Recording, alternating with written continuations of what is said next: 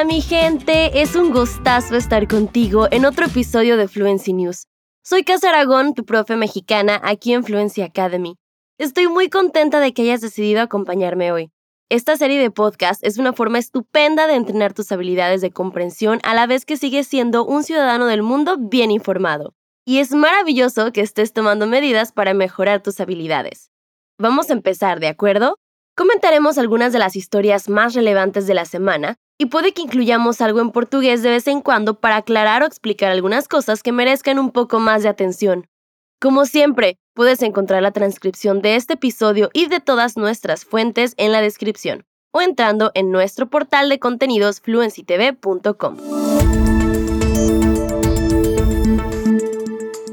Comenzamos el episodio de hoy con una noticia muy positiva procedente de Estados Unidos que Tangi Brown Jackson fue confirmada para la Corte Suprema, haciendo historia como la primera mujer negra en la justicia del país.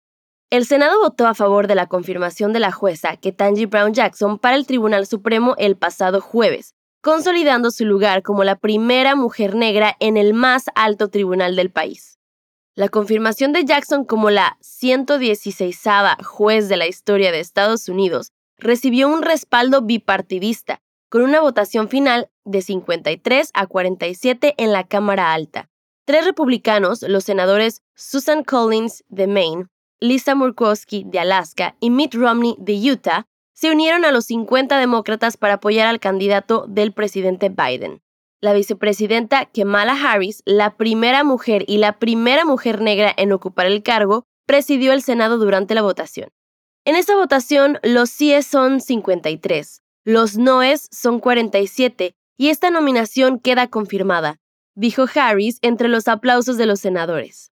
Es probable que el nombramiento de Jackson para el alto tribunal sea un componente importante del legado del señor Biden y marcó su primera oportunidad de dejar su huella en el Tribunal Supremo. Pero Jackson no ocupará el banquillo inmediatamente, ya que el juez Stephen Breyer, cuyo puesto ocupará, está preparado para retirarse al final del mandato del Tribunal Supremo este verano. Este es un día maravilloso, un día alegre, un día inspirador para el Senado, para el Tribunal Supremo y para los Estados Unidos de América, dijo el líder de la mayoría del Senado, Chuck Schumer, antes de la votación. Hoy es una de las luces más brillantes y esperemos que sea una metáfora, una indicación de muchas más luces brillantes por venir. Você sabia que em espanhol diferente do português, existem somente duas contrações, aquelas junções de duas palavras que formam uma nova?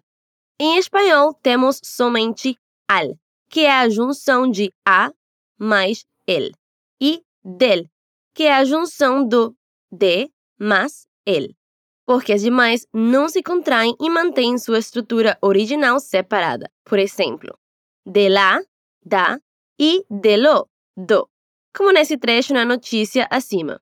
El Senado votó a favor de la confirmación de la jueza Ketanji Brown Jackson para el Tribunal Supremo el pasado jueves. Lamentablemente la situación en Ucrania no se ha resuelto por sí sola y parece que se está agravando. El presidente ucraniano Volodymyr Zelensky ha expresado su preocupación porque las fuerzas rusas estén preparando una nueva etapa de terror que podría implicar el uso de armas químicas en Ucrania. Vadim Boychenko, alcalde de Mariupol, declaró el lunes a Associated Press que en su ciudad habían muerto más de 10.000 civiles y que el número de víctimas podría superar los 20.000. Boychenko también acusó a las fuerzas rusas de haber bloqueado durante semanas la entrada de convoyes humanitarios en la ciudad, en un intento de ocultar al mundo exterior la carnicería que se está produciendo allí. Un funcionario separatista aliado de Rusia, Edward se mostró partidario del uso de armas químicas el lunes, al decir a la televisión estatal rusa que las fuerzas respaldadas por Rusia deberían tomar una gigantesca planta metalúrgica en Mariupol, bloqueando primero todas las salidas de la fábrica, y luego usaremos tropas químicas para hacerlo salir de allí, dijo. La legisladora ucraniana Ivana Klimpush dijo que Rusia había utilizado una sustancia desconocida en Mariupol y que la gente sufría de insuficiencia respiratoria, pero no sabía si se habían utilizado armas químicas.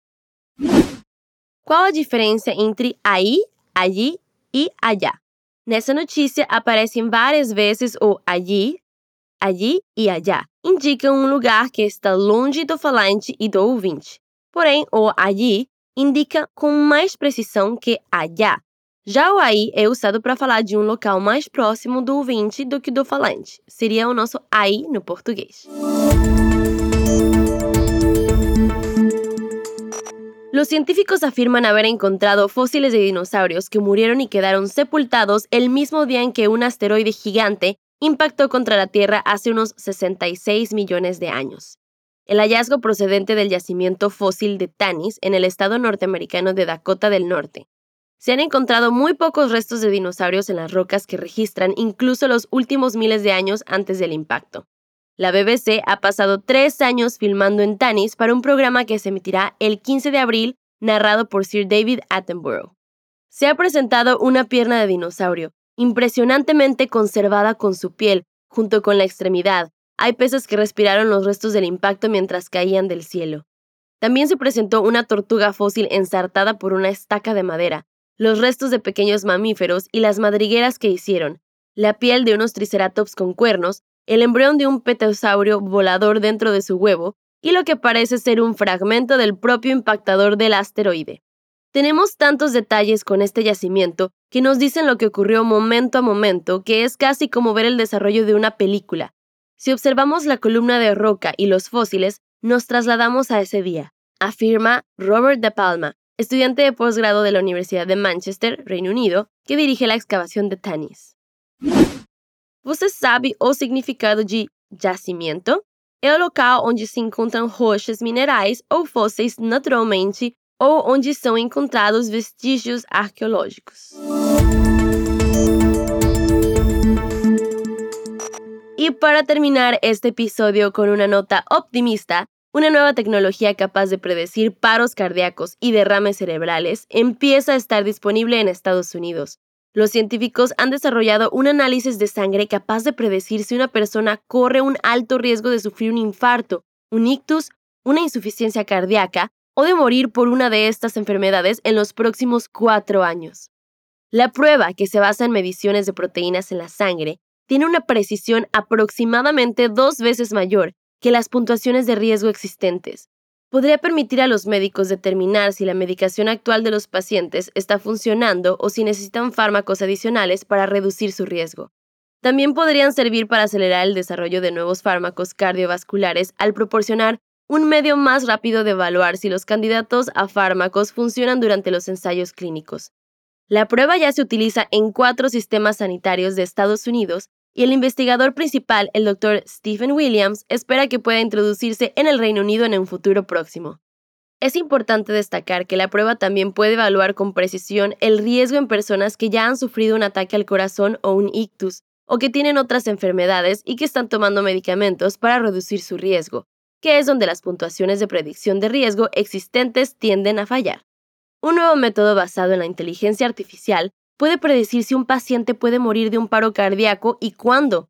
La tecnología construida a partir de imágenes en bruto de los corazones enfermos y de los antecedentes de los pacientes mejora significativamente las predicciones de los médicos y puede revolucionar la toma de decisiones clínicas y aumentar la supervivencia de las arritmias cardíacas súbitas y letales, una de las afecciones más mortales y desconcertantes de la medicina. El trabajo, dirigido por investigadores de la Universidad Johns Hopkins, se detalla en Nature Cardiovascular Research. El equipo es el primero en utilizar redes neuronales para construir una evaluación de supervivencia personalizada para cada paciente con enfermedad cardíaca. Estas medidas de riesgo proporcionan con gran precisión la probabilidad de una muerte súbita cardíaca a lo largo de 10 años y cuándo es más probable que ocurra. La tecnología de aprendizaje profundo se llama estudio de supervivencia del riesgo de arritmia cardíaca, o SSCAR.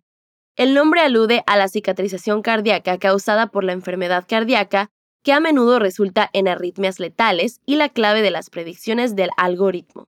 El equipo entrenó una segunda red neuronal para que aprendiera a partir de 10 años de datos clínicos estándar de pacientes, 22 factores como la edad, el peso, la raza y el uso de medicamentos recetados de los pacientes. Las predicciones de los algoritmos no solo fueron significativamente más precisas en cada medida que las de los médicos, sino que fueron validadas en pruebas con una cohorte independiente de pacientes de 60 centros de salud de todo Estados Unidos, con diferentes historiales cardíacos y diferentes datos de imagen, lo que sugiere que la plataforma podría adoptarse en cualquier lugar. Essa notícia fala sobre uma nova tecnologia capaz de predecir paros cardíacos. Mas o que seria predecir? É o mesmo que prever em português, ou seja, ver com antecipação o que irá ocorrer. Y aquí es donde vamos a terminar el episodio de hoy. Gracias por tomarte el tiempo de escucharnos hoy. Espero que te vaya bien y que tengas una excelente semana. E se você quer melhorar o seu nível de inglês, espanhol, francês, italiano, alemão, japonês, mandarim ou coreano, estudando com os nossos super professores, você pode se inscrever na nossa lista de espera. Assim você vai ter uma chance ainda melhor de conseguir uma vaga quando a gente abrir uma nova turma. É só se inscrever clicando no link na descrição desse episódio. Leva uns 15 segundinhos. E é claro, se você conhecer mais alguém que quer aprender um novo idioma, mande o link para eles também. Puedes ver la transcripción de este episodio y de todas nuestras fuentes en fluencytv.com. Hay un nuevo episodio de Fluency News cada semana y te esperamos. Aquí se despide tu profe Casaragón. Hasta pronto, chao.